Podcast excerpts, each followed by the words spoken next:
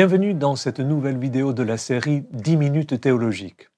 Elle a pour titre Dieu libère les croyants par Christ et l'Évangile. De nos jours, on parle beaucoup de la liberté et des libertés. Les libertés personnelles, la liberté d'expression, la, la liberté religieuse, et ainsi de suite. Qu'est-ce que la liberté? On la définit souvent comme la capacité de déterminer soi-même sa propre vie sans contrainte de l'extérieur. Être libre, c'est choisir moi-même ce que je veux. Dans la société non chrétienne, cette liberté-là est même mise en avant comme un idéal.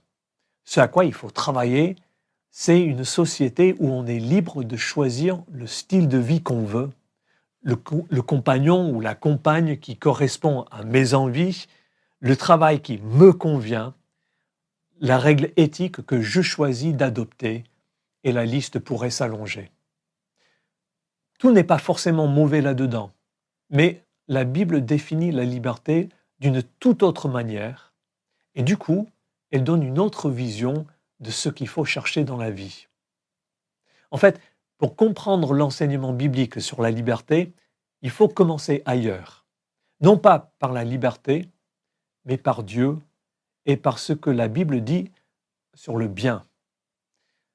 L'Écriture sainte dit que Dieu est d'une bonté sans mélange.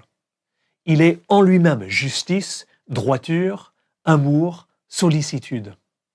Dans le livre du Deutéronome au chapitre 32 et au verset 4, Moïse dit, Le Seigneur est un rocher protecteur. Il agit de manière parfaite.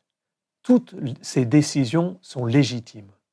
Toujours fidèle, jamais injuste, il est plein de droiture et de vérité.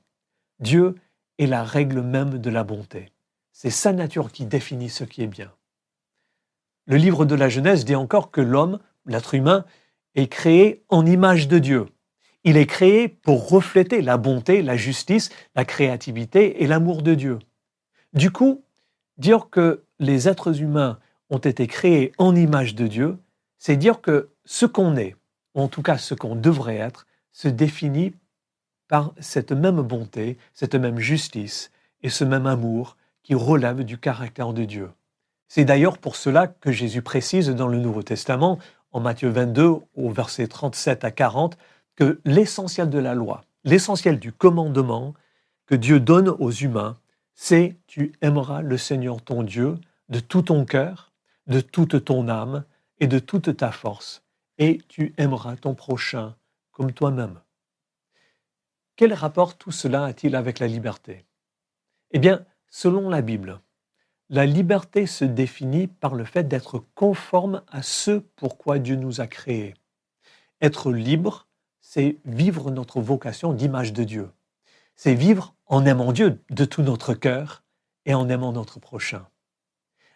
Mais du coup, on comprend que la liberté ne peut pas se définir par la capacité de faire tout ce qui nous passe par la tête.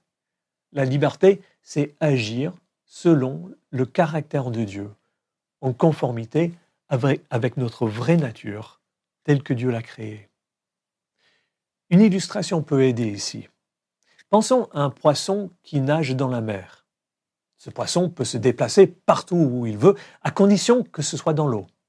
Mais imaginons qu'un jour, notre poisson se mette à dire J'en ai marre de rester toujours dans l'eau, cette eau me contraint, elle étouffe ma liberté, je veux m'en affranchir pour être enfin libre d'aller où je veux.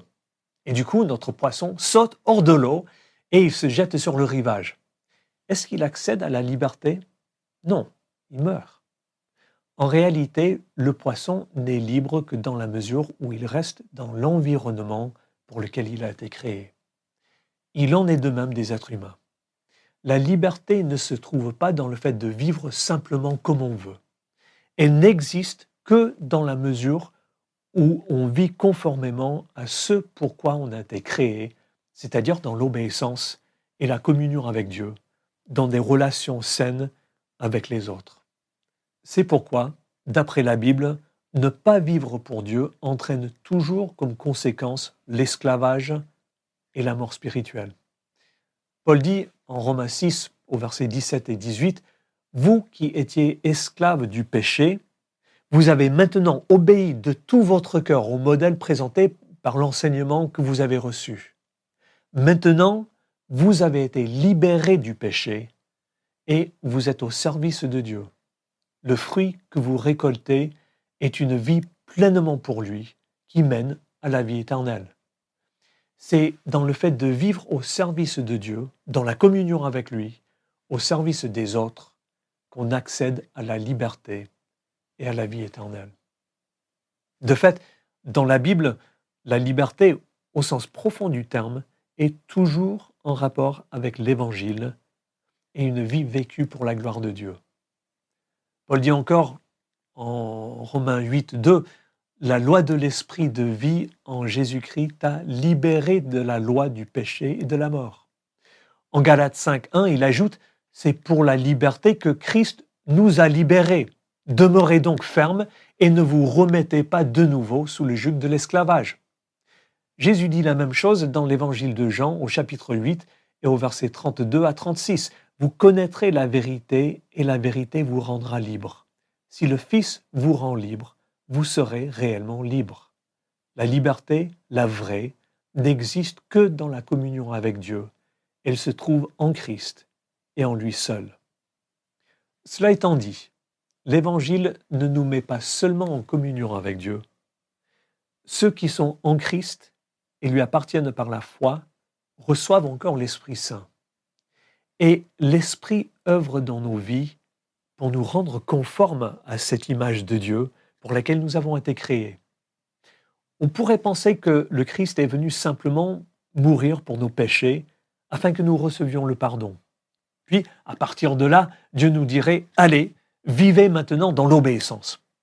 L'évangile serait le pardon des péchés, l'obéissance serait ce que nous, on donnerait à Dieu en conséquence.